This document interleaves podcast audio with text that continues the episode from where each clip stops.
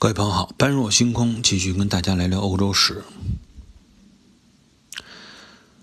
上一次咱们提到了克里特岛，因为从埃及的这个地方不断的吸收各种各样的贸易，文明因子也落在了这个岛上，所以克里特岛呢，逐步形成了具有自己独独特的特点的这种文明，有这种城邦文化在里边，也有埃及的文明融入进来。克里特岛要作为一个贸易的中心点、中转站，所以这样的话，它的商品还能直接发往北方，到希腊半岛上去进行交易。那边呢，就成了克里特人最直接的市场。那希腊半岛的最南边，当接受到这些货物以后，了解到这些由克里特人传递过来的埃及的文明基因技术以后。在技术上逐渐的就与克里特岛的技术开始拉平，差距越来越小。这种地中海的贸易链，最后使希腊迎来了希腊文明时代。最终呢，我们也能想象到，克里特岛最终是应该要由希腊进行兼并的，最终要被希腊所形成的文明所覆盖。为什么？因为克里特岛实在是小啊。跟这个希腊比起来，这八千多平方公里确实不算什么。所以在这种体量的巨大和微小的差别之下，这样一个文明的转换、文明重心的转换是不可避免的，肯定是要这么来进行的。那么希腊这边呢，实际上也有自己的特点在里边。首先，大部分地区是由海洋包围着，所以它能够吸收从海洋上过来的这些文明，同时最大限度的还能保持住自己的这种独立性，不被外界所干扰。因此呢，正由于这种特点哈，使希腊文明逐渐的走向了兴盛，形成了自己的城邦文明文化。城邦文明文化是所有文化基本上开始时候都要经历的一个阶段。即使我们说苏美尔人、说古埃及人，也曾经经历过城邦文明文化，建立过城邦，城邦林立。但是他们这样的城邦长久不了，为什么呢？地势，整个的地理条件不允许，非常平坦的地势，谁都能来，谁都能走，大河呢？还穿插其中，巨大的大河能够承接各种的船只，自己的船只也能承接，敌人的船只也能过来。所以，整个像这样的交通环境来说，城邦文化只能是建立一时，不可能建立一世。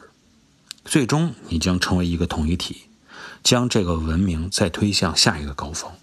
但是，希腊半岛是不一样的，整个看它的地理情况，没有一条贯穿整个全境的大河。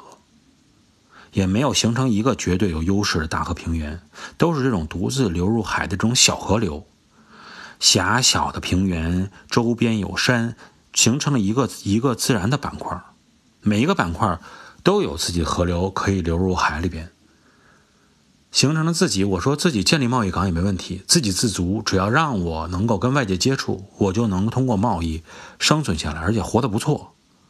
所以在这种情况下，一个一个城邦。活得还都挺好，挺健康，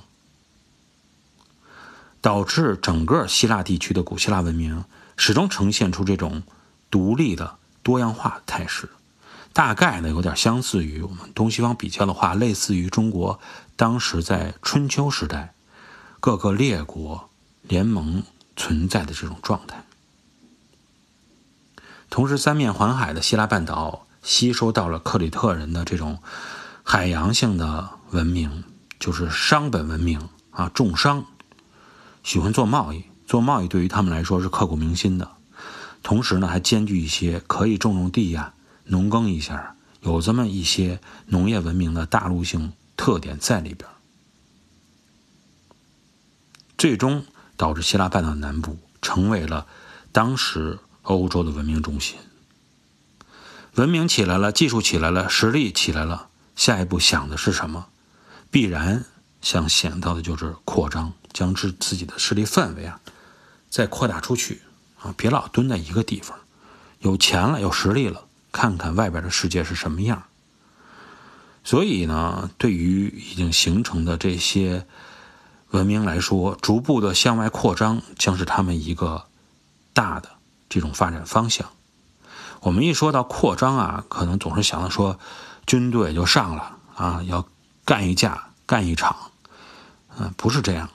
像欧洲的这种扩张驱动力，包括任何形式的这种说，不管是所谓的扩张也好，它不是说是占领土地。